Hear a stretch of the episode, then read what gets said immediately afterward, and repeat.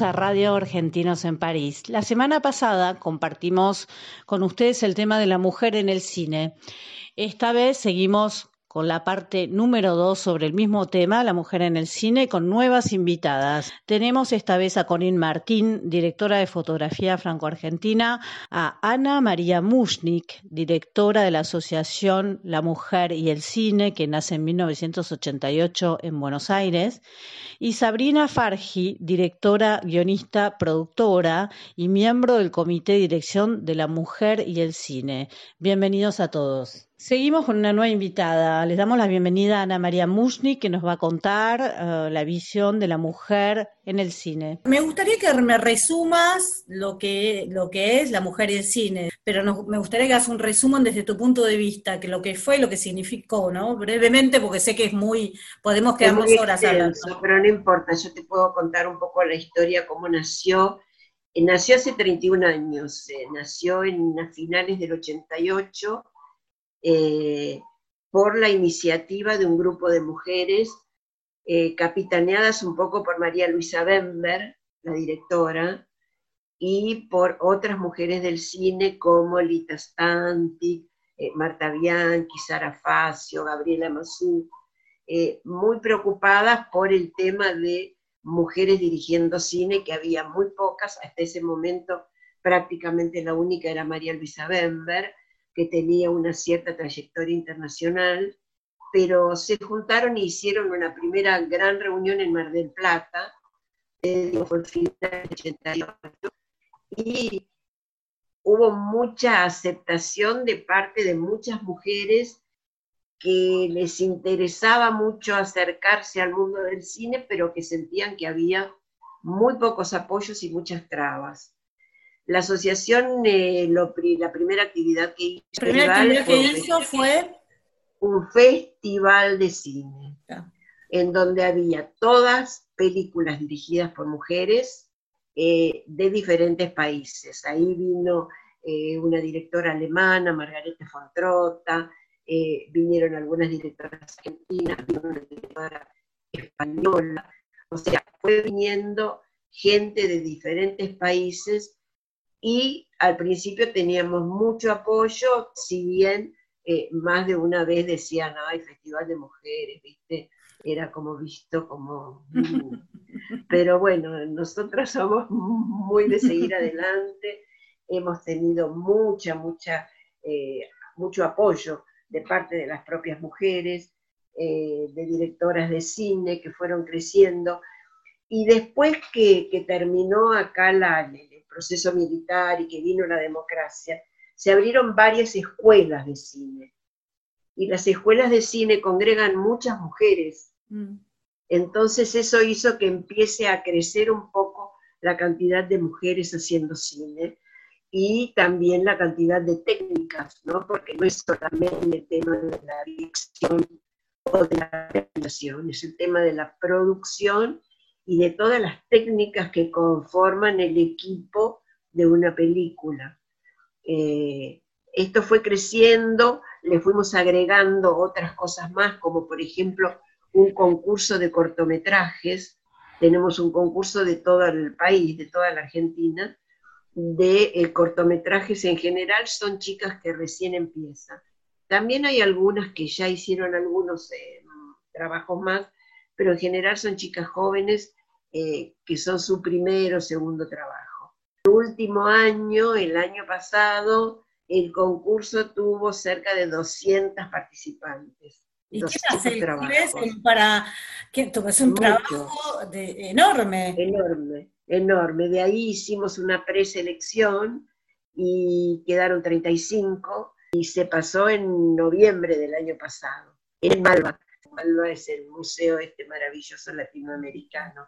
Ahí pasamos eh, todos los cortos y algunas películas. Este año de, la, de esas películas, una había que estaba justamente invitada al Festival de Cannes, ah, pero bueno, no, no, no, nada, no quedó ahí. Veremos el año que viene si pasa algo. Se abren las puertas y al mismo tiempo van como, claro, valorizando también a, las directoras y los equipos de cine argentinos en general. Y esa es la idea, esa es la idea. Y la idea además es que, eh, que llamen a las mujeres técnicas, también directores hombres, porque en general, está comprobado esto, cuando un director varón filma una película, su equipo técnico en general son varones. Es lo que nos decía de Moa. ¿Viste? Las directoras llaman a mujeres, los varones llaman a varones. Entonces, queremos tratar de que la cosa se, mezcle, digamos, que los directores llamen a técnicas mujeres, pero para eso se tiene que dar a conocer, hay que promoverla, con que la mujer y el cine da sus películas, las invita, hacemos mesas redondas, debates, como para que sean conocidas. El cine es como muy especial también, ¿no? Porque es mucho esfuerzo por, bueno, en Argentina hablaba con otras directoras, me decían que finalmente es como, es muy corto el tiempo de, donde vas a mostrar tu proyecto, vas a trabajar donde, durante dos o tres años y que finalmente ya está saliendo otra cosa porque hay producciones americanas, qué sé yo. En Francia hay como otra protección de la cultura y hay como un equilibrio que es un poco más, digamos, hay un poco más de equilibrio, digamos. En Argentina creo que también está esa lucha también de equilibrar con los grandes, bueno, ahora tenemos a Netflix, a Amazon. No, pero además de eso, eh, siempre en general el apoyo, por lo menos en estos países muchas veces nos ha pasado que hemos tenido la posibilidad de eh, mostrar las películas, hacer alguna muestra y todo, que van acá, que van allá, que si hay, se cumple o no se cumple una cuota. Eh, y también tiene mucho que ver con, con la difusión del cine, y esto es muy importante también decirlo, lo que es la exhibición. O sea, la película se hace. Pero la película se hace, pero... Después hay que mostrarla, darle eh, lugar importante a la exhibición, porque si no, realmente es una película y nadie la ve, ¿qué es eso? O de pronto la ven 5.000 o 6.000 personas. Es muy frustrante porque el esfuerzo para hacer una película es enorme y si después la gente no lo vi, ¿qué pasa? Entonces, creo que también en esa parte el Estado debe ayudar a que la exhibición de las películas realmente esté garantizada.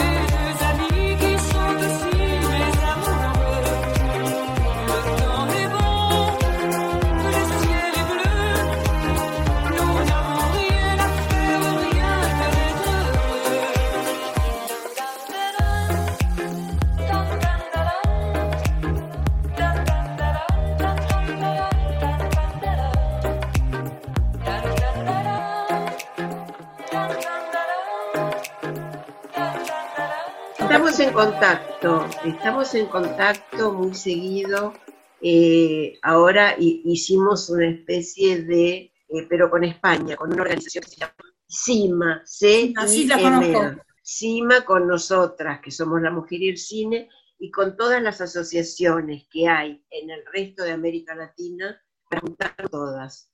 O sea, las españolas, toda América Latina, digamos de México para abajo, y la parte de Estados Unidos hispana. Y en algún momento, cuando ya hayamos eh, hecho de esto una verdadera asociación, porque empezó la cuarentena, o sea, empezó a, principio de año y bueno, se nos dio esto. Pero después eh, tratar de que varios eh, países de Europa también, también apoyen. Porque finalmente, a ver, nosotros en este momento hacemos la institución mía, la mujer y el cine, tiene 31 años. Son muchos años para este tipo de asociaciones, organizaciones que les cuesta mucho subsistir porque no hay mucho apoyo, porque hay poca plata, porque como somos mujeres nos dan menos bolilla que a los hombres, o sea, todo lo que seguramente ya sabes. Y, y entonces la idea fue, el año pasado las españolas se comunicaron conmigo para ver si hacíamos esto, que era interesante unirnos, y empezamos a hacer eh, entrevistas con todas las mujeres de diferentes países. Y ahí hicimos una asociación que todavía no le pusimos nombre, algún día lo tendrá, para eh, hacer, por un lado, un intercambio, para que nos apoyemos mutuamente en la elección de las películas, en el apoyo de los fondos internacionales, eh, que también se conozcan las directoras de acá, allá. O sea que es como un trabajito de hormiga que lo importante es juntar a muchas mujeres que estén trabajando en esto, porque vos lo sabés muy bien, Francia es un país que apoya mucho el cine, mucho, y que apoya a las directoras también. O sea, pero España no es lo mismo y la Argentina menos que menos.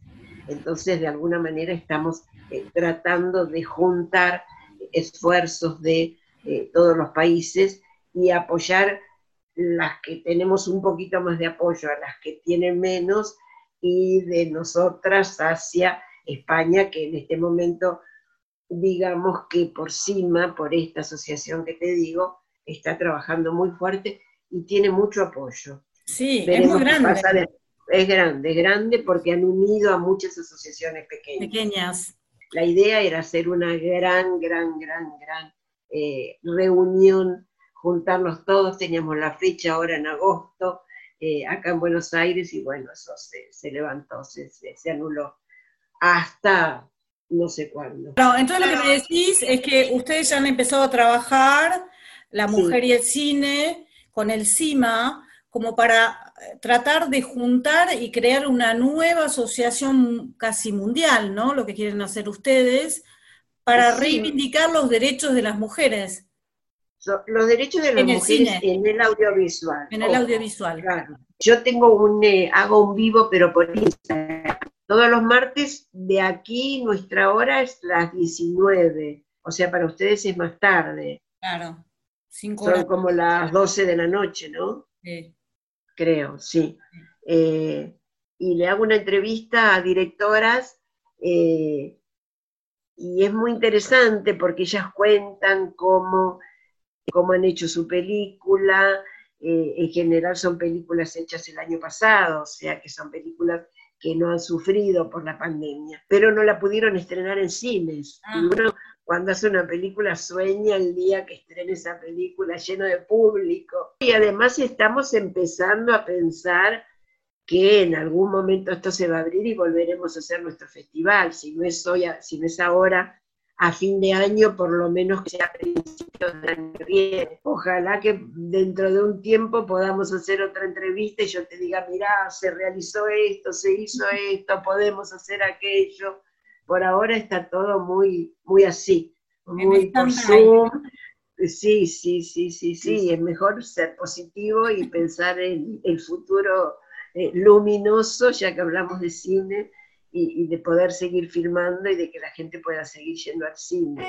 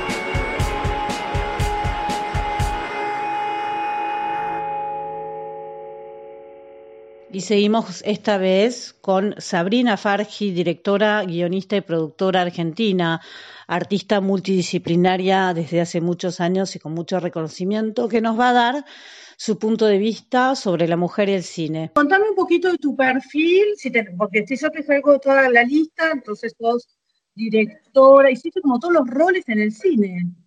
Sí, y lo sigo haciendo, o sea, yo soy guionista, directora y productora. Cuando puedo a veces me meto y actúo, este, pero sí, digamos, la idea es eh, que me empecé como, porque en realidad yo empecé como en videoarte, entonces en el universo del videoarte era como uno hace todo, entonces eh, me cuesta mucho no, no imaginar el cine eh, metiéndome en todos los roles, sinceramente, o sea, como desde el concepto de producción, desde el inclusive de la venta del, producto, digo, desde escribirlo, dirigirlo, o sea, armarlo todo, es todo como un, bebé. Este, igual el tema de la producción me gustaría como delegarlo más, pero en este momento no es posible, pero, o sea, sí, estoy trabajando desde la génesis del proyecto hasta eh, su comercialización no es demasiado para vos, porque se dice que cuando uno hace una película es como una parte tuya que se va, de tanta energía que se le pone como para tanto tiempo, ¿no?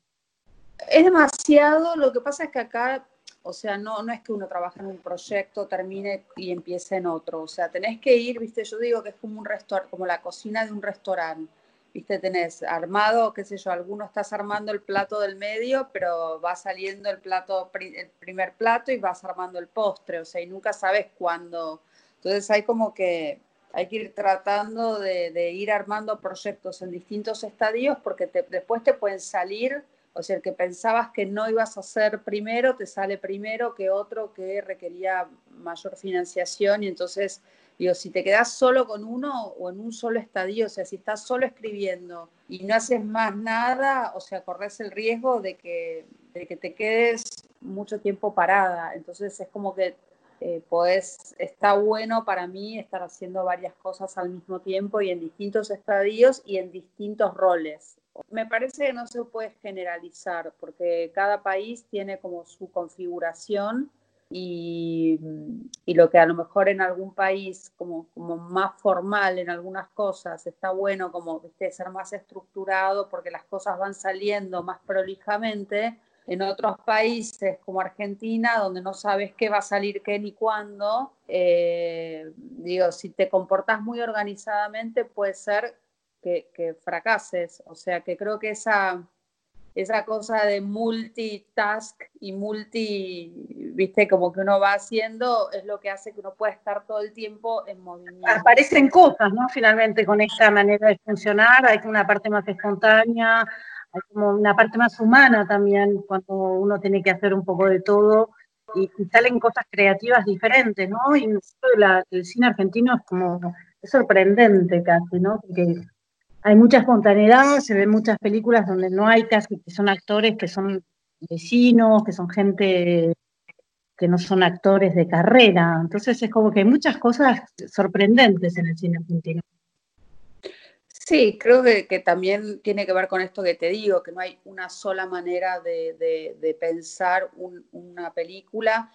Y en este sentido yo creo que, que a las personas que los detractores de que, viste, el cine argentino y se hacen muchas películas, yo creo que hay que hacer muchas películas y cada vez más, porque justamente de esas películas, o sea, las películas que son mainstream, o sea, no necesitan y prácticamente no, no participan de festivales, o sea, son las que probablemente si se venden, se vendan en algunos países o en alguna plataforma pero las películas que traccionan ese concepto de el cine argentino es buenísimo, en definitiva son las películas más independientes, que son las que se mueven por festivales y que son las que van dando como ese aura o, no sé, en francés se dice allure, se dice, eso, como ese halo, ese halo de que el cine es bueno, de que hay como una investigación, de que hay nuevas propuestas y ese cine, que es el que da esa imagen de que el cine argentino es bueno, es el que hay que seguir produciendo, porque a lo mejor no lleva tantos espectadores a sentarse en un cine, pero son los que los que fomentan ese concepto de que se diga que el cine argentino es bueno. Entonces creo que hay que hacer muchas de esas películas para que, para que salgan buenas películas, ¿no? También. Digo, yo no creo que el Instituto de Cine tenga que ser una fábrica de éxitos de taquilla. Estaría bueno que sí produzcan mucho cine para que haya más miradas, más miradas de las provincias, eh, digamos, una mirada federal, más eh, desde las mujeres también. Eh, y eso no se logra haciendo menos películas.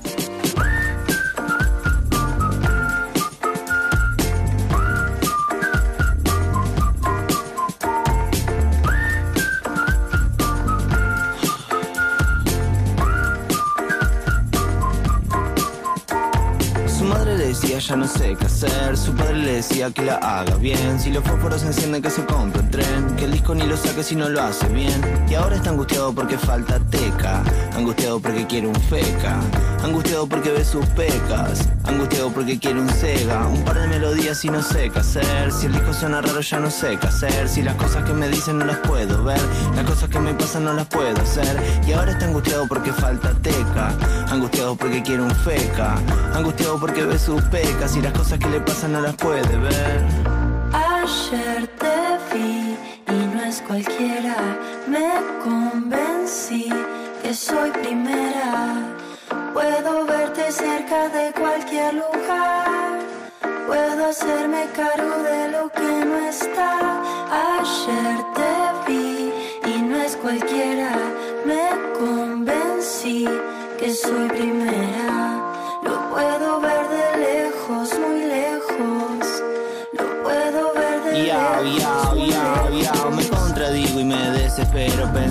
qué es lo que sería si no fuera cantando. Si fuera por Andrea me vería en primavera y no me quedo corto. Ya sé que no te copa que le ponga miel a todo. Si te copa que la pases bien me gusta sin razones. Sé que el arca dorada que te compré hundió en el momento. Y sé que el arca rosada que te inventé quedó en el intento. Y si fuera por Andrea me echaría en primavera y ya fue. Si tiro cualquiera, tiro cualquiera Porque te quiero y como te quiero soy lo que sea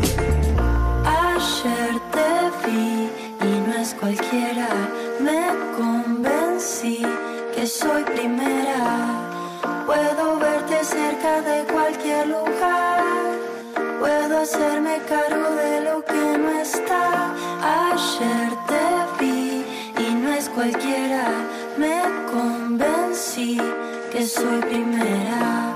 Lo puedo ver de lejos, muy lejos.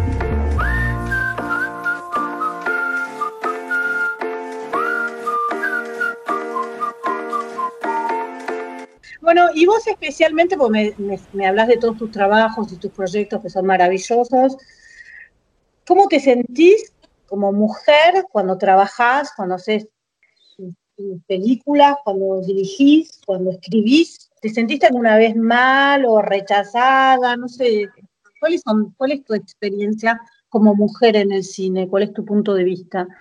No, yo cuando hago mi trabajo me gusta mucho hacerlo y me siento muy bien. Imagínate que cuando escribo un guion siento que tengo la, la oportunidad y el privilegio justamente de crear, de, de, de, mostrarle al mundo mi punto de vista, mm. mi mirada, que eso es algo que no cualquier mujer en el mundo tiene. Hay mujeres que por menos de eso las apedrean, le cortan el clítoris y las matan. Yo qué sé, o sea, digo ya estar viva siendo mujer en algunas partes del mundo es un montón. Mm. Eh, eh, justamente por, por la, los femicidios que están habiendo y por, bueno, por, por, cómo está el mundo, ¿no? Digo, eh, o sea que cuando escribo me, sé que tengo esa, esa responsabilidad, pero también una oportunidad y un privilegio. Mm. Después cuando trabajo también, o sea, el hecho de ser productora me da una libertad en el set y directora, donde la verdad que me manejo como muy cómoda. Ahora, no, no es sencillo, por ejemplo, ser convocada para ciertos proyectos. O sea, no cualquier mujer es convocada por una gran productora o, una, un canal de televisión o una plataforma para eh, dirigir o producir un proyecto. O sea, sí ahí empieza a haber como cierta eh, machismo, lo que llamamos el techo de cristal, ¿no? Donde, viste, como así, como dice, ay, tengo un, un, doctor, un cardiólogo que es una eminencia y siempre el género es masculino, no es tengo una cardióloga, ¿entendés? Ese tipo de cosas. Sí, es, te lo digo, es gracioso, pero es verdad. O sea, como que la eminencia es masculina, no es femenina, ¿entendés? Si es mujeres, hay mm, mm, menos, ¿viste? Entonces, eh, creo que ese es el tipo de cosas en las que hay que tratar de, de hacer lugar, de encontrar los espacios. Sí está comprobado, pues yo también estoy armando un, un observatorio de, de, perspectiva de género. Entonces, estoy viendo muchas películas y, estamos, y, las analizamos y entonces que tiene que ver con las 10 películas más taquilleras de los últimos años y donde vos ves que en principio en un análisis eh, cuantitativo las 10 películas puede ser que dentro de ese ranking haya una mujer o dos, como mucho, el mejor año es dos. Eh, de protagonistas, o sea, está comprobado que las mujeres son las que proponen protagonistas femeninas y los varones no. Eh, y en los roles técnicos, las mujeres son las que abren el juego a que, a, que otras mujeres participen en roles técnicos no habituales. Con esto te quiero decir no maquillaje, no vestuario, no arte, sino cámara, fotografía, sonido, postproducción, etc. Y el otro día estaba justo eh, leyendo un análisis donde decía que en, en las empresas las CEOs femeninas abren el juego un 20% a mujeres. O sea que las mujeres abren las puertas a mujeres. Eso es un hecho. Entonces, en tanto y cuanto haya más mujeres, van a poder entrar más mujeres. Y cuando eso no sucede eh, de una manera natural, es donde hay que implementar políticas con perspectiva de género para que eso que no es natural tenga un espacio. Las cinematografías pareciera que no, no representan a las sociedades, porque ahí te muestro, hay un, un protagonismo mayor de varones cuando en la sociedad eso no sucede. Con lo cual lo que te demuestra es que el cine lo que muestra es un aspiracional machista. O sea, tenemos que pedir cupos en jurados, en comités, en consejo asesor, en cada cosa, en los premios, y encima no te los dan. Bueno, pero escucha, existe la meritocracia, o sea, ¿por qué le vamos a dar si son mujeres? No, tienen que entrar las que son buenas, como diciendo, a ver, no. ¿Por qué? ¿Por qué? O sea, digamos, es, es justamente, es dar ese espacio para promover políticas. O sea, si no, ¿quién lo va a hacer? Si no, ¿qué, ¿qué, es lo que el Estado está proponiendo para un cambio? Bueno, esas son las, las discusiones que parece de, no sé, de, la edad de piedra que estamos teniendo y sin embargo se naturalizan, ¿viste? Qué sé yo, es un mundo que está como muy convulsionado y, y me parece que en momentos de crisis es donde se puede promover cambios. Cuando juntes fuerzas, las cosas van a estar mucho mejor.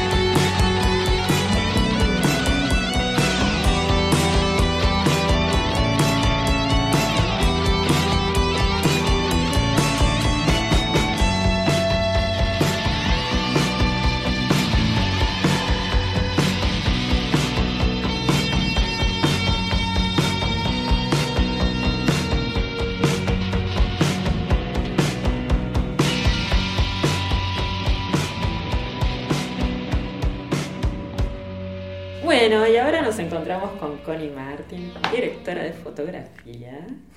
Eh, sos franco-argentina, ahora me vas a contar si sos franco-argentina o no. Y la particularidad de Connie es que trabaja en Argentina y trabajó muchos años en Francia y ahora se encuentra en París.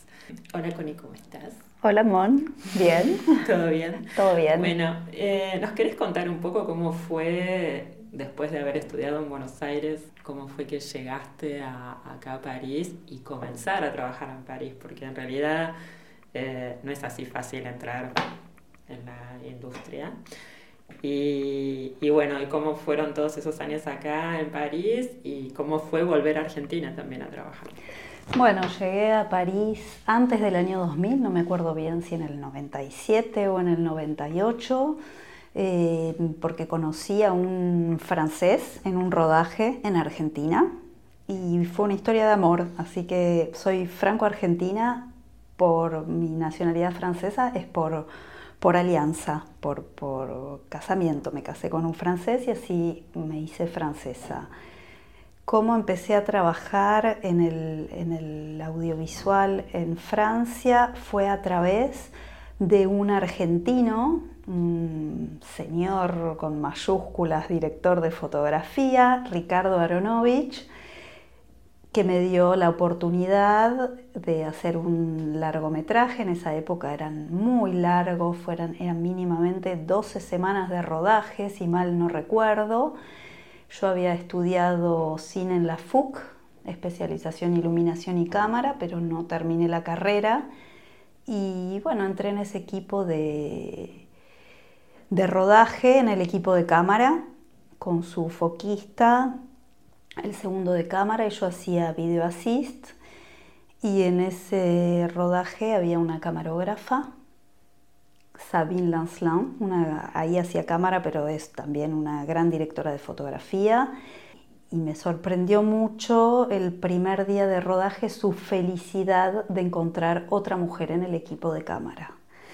Porque la verdad es que en Argentina era un poco picante el tema, las mujeres no, no, no, eran especialmente abiertas a las compañeras, ¿no? Había algo de, de, que ahora se está, por suerte, está cambiando. Pero en esa época, bueno, las, las mujeres de cámara eran, eran, eran bravas en Argentina. Así sí. que me recibió esta camarógrafa con una sonrisa de oreja a oreja eh, expresándome su alegría de encontrarse con otra mujer en el equipo y, y bueno, y estuvimos tres meses trabajando juntas, eh, me, sí, me, nos hicimos muy compañeras. Eh, hoy es una gran amiga y es la, es la directora del departamento de imagen en, en la FEMIS, en la Escuela de Cine. Así que así arranqué en ese largo que me hizo enseguida ser intermittent du spectacle, porque entre eso y otras cositas que hice tuve mis horas y entré en el sistema y, y al tiempo Sabine ya me propuso trabajar con ella, primero como segunda de cámara y después ya foquista en, en una peli, después de esa película con Aronovich que es Le Temps Retrouvé de Raúl Ruiz, aparte una película muy interesante para la cámara porque había muchos efectos especiales onda Méliès, hechos a la antigua, con espejos semi la, la caja mágica le decíamos, el espejo semi que refleja y es transparente, que jugas con la luz y te crea apariciones y desapariciones, dioptrías, travelings público arriba de vías de traveling que se movía, había muchos castillos, grandes actores, estaba Catherine Deneuve, John Malkovich. Así que bueno, mi bautismo en Francia fue enorme. Y con el señor Aronovich iluminando, trabajando a 5 o 6 y, con, y con mucha luz y mucha, mucha belleza, película de época. Así que fue un, gran bautismo y, un gran aprendizaje porque la técnica hay mucha, la, manera como se preparan las cámaras, eh, los técnicos franceses son, son muy fuertes, ¿no? Eh, para cualquier cosita, aunque sea una publicidad de un día o un videoclip, se hacían unas pruebas de cámara muy extensas donde se filmaba, se revelaba, se leía en el microscopio eh, la colimación de los lentes. Así que bueno, fue un aprendizaje in situ en, con los, en, los lugares de alquiler de cámaras. Claro. Sí. Y bueno, y después con Ricardo ya no volví a trabajar, pero seguí trabajando con Sabine y hubo otra persona argentina también que me ayudó, que fue Juan Solanas, que era DF en ese momento, director de fotografía, hacía mucho videoclip y mucha publicidad, y me presentó a su asistente de cámara Virginie Pichot, que también me, llevaba a hacer todas las pruebas de cámara, todos los rodajes que podía. Entonces tenía como una parte largometraje y otra parte eh, más publicidad, videoclip y, y, bueno, y después sí hice mucho largometraje porque Sabine tuvo una muy buena época y, enganchaba muchas cosas, así que tuve la suerte de, tuve la suerte de trabajar con, directores muy interesantes, mucho cine independiente pero, y cine de autor, Chantal Ackerman, Claire Denis. Bueno, esos fueron los inicios. Después sí me hice un lugarcito y también trabajé con otros directores de fotografía como Eric Gauthier, Agnès Godard, Pierre Milon. Rafael Aubert, bueno, ya pierdo la memoria, pero... ¿Y cómo fue, en un momento volviste a Buenos Aires, cómo fue volver a Buenos Aires con el tema del trabajo? Porque es como después de tantos años afuera, ¿resultó difícil? Sí, resultó difícil porque estuve 15 años en Francia en el, en el sistema, ¿no? Era intermitente, tenía mi mis asedic, mis hijos, mi, vida y volver a Argentina, la verdad que no había nadie que me estuviese esperando, eh, nadie me conocía y bueno, ya, yo ya había empezado a hacer cositas como directora de fotografía en Francia, cosas pequeñas, algún reemplazo en algún largometraje había reemplazado a Añez Godard algún día que ya se tenía que ir a filmar, segunda cámara, hacía cosas muy pequeñas y puntuales, pero, pero bueno, cuando volví a Argentina ya había decidido que no quería seguir con mi, mi, parte de asistente y que quería realmente enfocarme en la dirección de fotografía. Así que ya no recuerdo cómo, como fue, pero me costó, sí, me costó, me costó. En la misma época en que conocí al, padre de mis hijos, en ese mismo rodaje eh, conocí a Baltasar Tokman, que en esa época hacía producción. Yo también estaba en producción en, esa película en la que nos conocimos, que es Siete años en el Tíbet. Y mm, Baltasar tenía varios largometrajes, mucho documental, y cuando nos reencontramos tenía un proyecto y yo le dije que, que, contase conmigo, llámame, yo voy a filmar corriendo, es lo que más quiero hacer. Tenía una cámara yo en ese momento, eh, para la época era la 5D, que, venía bien, que se usaba para proyectos pequeños. Y bueno, después se va, se va abriendo, ya ni recuerdo cómo, pero podría recordar porque tengo que volver a hacer lo mismo ahora, que estoy en Francia. tengo que volver a empezar de nuevo acá y, bueno, cruzando los dedos, esperando que otra vez la suerte me acompañe y los encuentros y, se disparen, se dispare así la como el COVID, ¿no? Que se arme, que se arme la red. suis si sage, sage d'habitude, mon chéri. Comme une image mage de lassitude dans la vie. Mais tu m'as braqué, je crois, ce soir-là.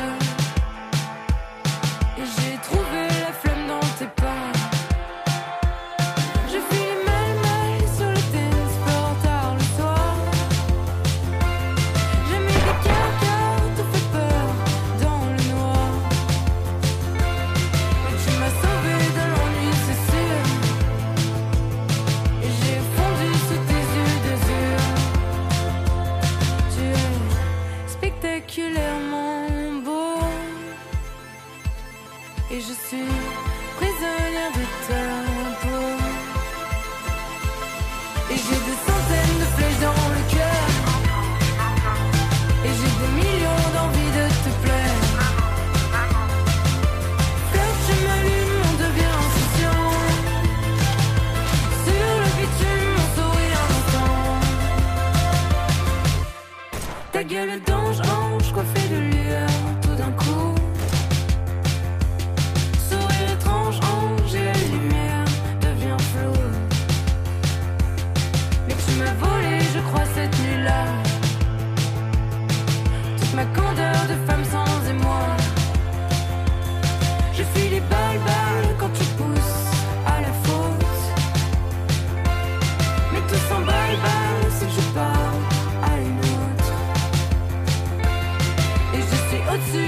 que tu croises. Je suis de celles qu'il faut qu'on apprivoise. Et j'ai des centaines de flèches dans le cœur. Et j'ai des millions.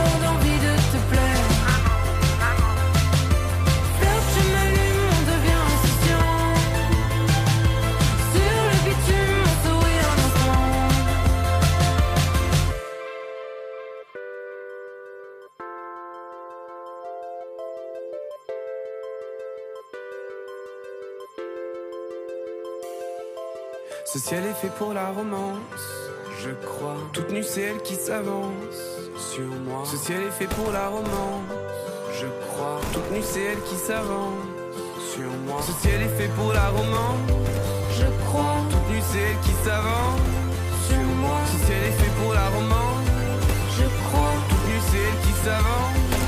Je sens les bagues, bagues qui me montent à la tête.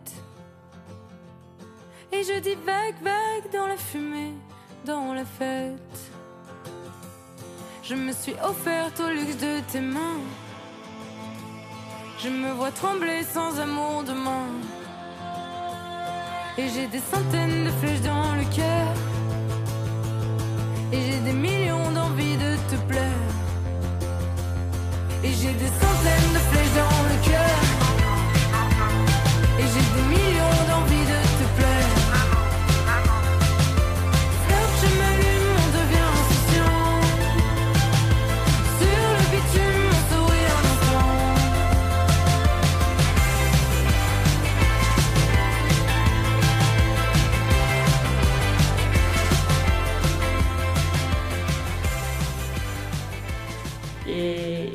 hablando del COVID, eh, surgió un proyecto súper interesante, ¿no? Con esto del COVID para Amnesty, que estuviste como a cargo de la fotografía de todos estos cortos que se hicieron. Contanos un poco cómo fue que surgió la idea y todo. Bueno, una vez más con Baltasar Tockman, que es el director general de, de ese proyecto. Él ya venía haciendo dirección remota para algunos comerciales, ya venía incursionando en el tema, igual él tiene una manera de trabajar con material que generan otras personas. Él ya venía incursionando en este tema y durante, en cuanto empezó el, COVID, eh, me propuso dirigir un comercial que había que, la gente filmaba con sus teléfonos celulares y había que dirigirla. Hice dos comerciales así y, y enseguida él ya armó un equipo, una guionista, Virginia Martínez, que escribió ocho cortometrajes y convocó a varios directores, Paula Hernández, Daniel Rosenfeld, Hernán Gerchunski, eh, Diego y Martín. Eh, él mismo dirigió un cortometraje y otro cortometraje lo dirigí yo también.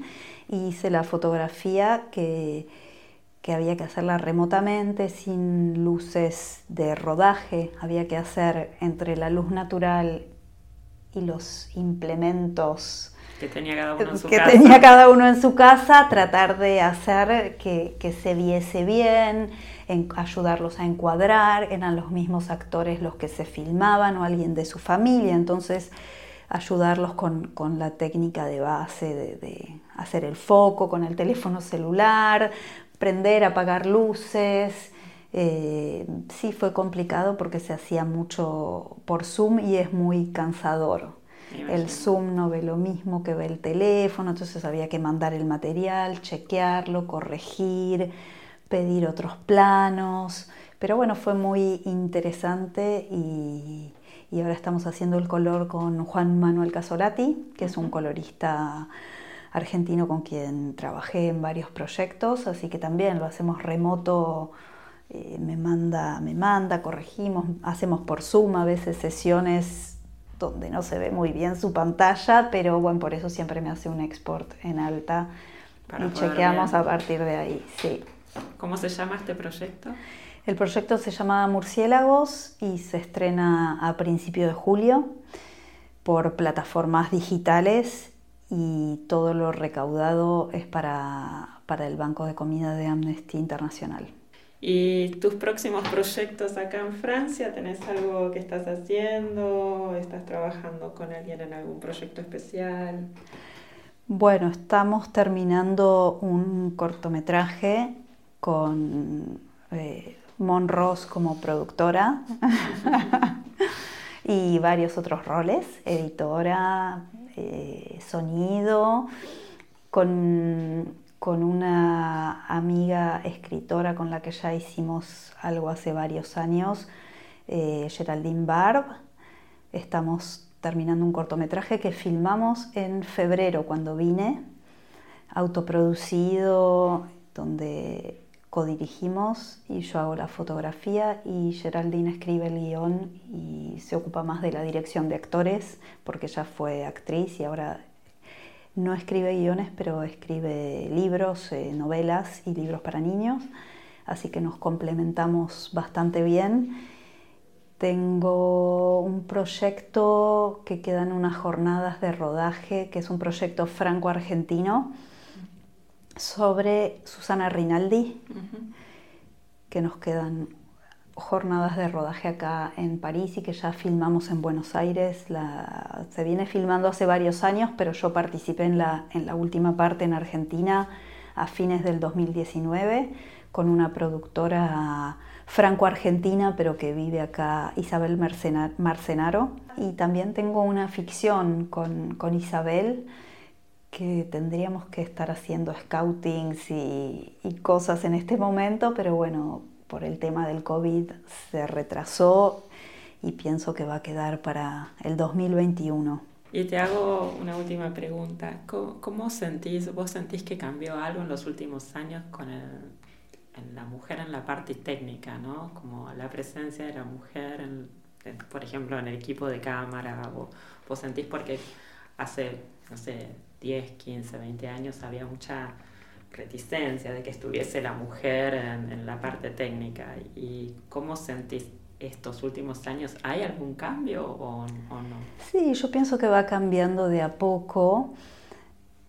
A mí siempre me sorprendió en Francia ver tantas mujeres en- en- desde el año noventa y pico, cuando yo llegué, ya había muchas mujeres en los equipos de cámara y muchas DFs porque, porque a mí lo que me parece interesante es que yo tengo referentes fuertes femeninos, más allá de Ricardo eh, Aronovich y por ahí de algún profesor de la FUC mis referentes fuertes son femeninos y eso siento que aún no cambió, eh, que todavía por lo menos en Argentina, los referentes siguen siendo hombres y que ahí hay un declic interesante en el momento que las nuevas generaciones puedan tener referentes femeninos, puedan decir, me gusta esta DF, aprendí con esta otra mujer, eh, mira qué bien que hace cámara esta otra, yo me formé con eh, tal otra, y no que siempre los referentes sean masculinos, seguimos teniendo referentes masculinos, pero creo que está empezando a cambiar. Eh, que hay nuevas referentes fuertes, bueno, en Argentina creo que está Sol Patín, está Mariana Russo, bueno, está Natalia Breyer también que... Ya está otro nivel, ya está otro, pero es una referente muy fuerte. Por ejemplo, Natalia es una gran referente. A mí lo que me parece es que les cuesta a los productores, productoras y directores, directoras, porque también viene de nosotras mismas. Creo que a veces las directoras sienten que esta figura del director de fotografía eh, les da mucha seguridad que sea un hombre, ¿no? Porque son, están en deconstrucción también, no están totalmente desconstruidas estas, estas mujeres que si bien están muy militantes, las directoras y las productoras, para conseguir cupos para este famoso 50 y 50 que queríamos que fuese en, el, en este año, pero bueno, está todo medio trabado. Eh, se están deconstruyendo, ellas también la sienten, y también los hombres tienen mucha más experiencia, porque al no hacernos lugar a las mujeres de F, nos cuesta tener la experiencia de, acumular películas, de tener películas encima, porque cada película es una... No podemos aprender si no practicamos. Mm. Y la única práctica es filmar. Es filmar y filmar y filmar. Y cuanto más filmás, más práctica tenés, más podés probar, más podés buscar, trabajar con un director siento que está cambiando, pero que todavía falta un montón. que todavía falta un montón para, para ese paso, ¿no? Porque en Argentina también hay muchas chicas en los equipos de cámara, pero salir de foquista y pasar a directora de fotografía sigue siendo difícil. Es un gran paso. Sigue siendo difícil. Un paso difícil a dar. Es un paso difícil y, y yo veo que para los hombres es más fácil. Porque veo jóvenes que eran asistentes míos y que les resulta más fácil, los veo, los veo, como han ido más rápido. Después, bueno, está toda esa teoría que, que tal vez es porque son más talentosos, ¿no? que es algo que, que, se quiere instalar mucho, de que si las mujeres no llegamos es porque no somos lo suficientemente talentosas. Eh, que, bueno, yo pienso que es un poco una falsa idea, que a veces cuesta, es más fácil ir a lo conocido. Les cuesta, dar la oportunidad. Da, cuesta dar la oportunidad. como salir de, esta, de, esta, de este círculo de confort, de decir, bueno, ya está, ya sé que con este trabajo bien, y, claro. pero como que no les cuesta como decir, bueno, a ver, vamos a probar. Vamos, a probar, sí. Yo lo que sé es que mm, lo único que puedo decir de mi lado de, de directora de fotografía, que armo equipos de cámara, eh, intentando que sean mujeres, porque sé que para la mujer es más difícil. Entonces trato de darle oportunidad a las compañeras lo, todo lo que puedo. Y no es de ahora, sino ya de mis épocas de foquista. Recuerdo, por ejemplo, en la película esa de Manuele Crialese que filmamos en Buenos Aires, que yo era la foquista de Añez Godard. En esa peli todo el equipo de cámara era femenino. Estaba Luisa Cábana de segunda y Natalia Martínez de asistente de video. Yo de foquista y Añez. Entonces, es algo que yo ya viví, yo lo viví acá en Francia. estas mujeres que me han dado la oportunidad, Sabine, Añez, Virginie, somos mujeres también que entrenamos, que, de alguna, hacemos alguna práctica física para, para lograr equilibrio, para tener fuerza, para eh, concentración, pero no es imposible. Es una historia de amor con la Ese. cámara.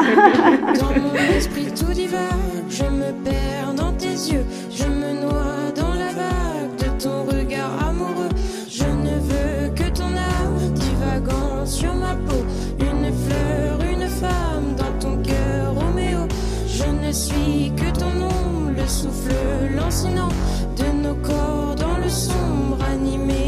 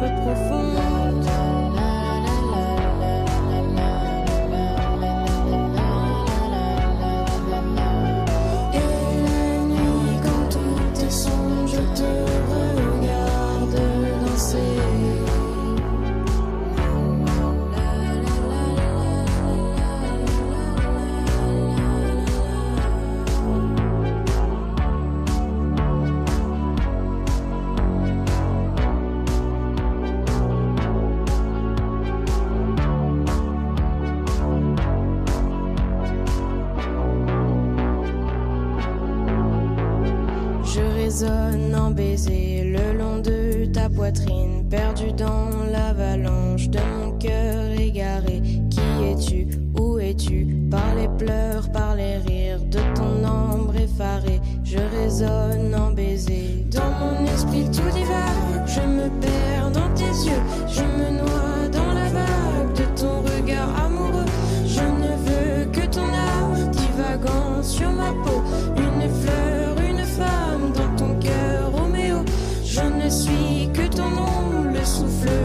personal.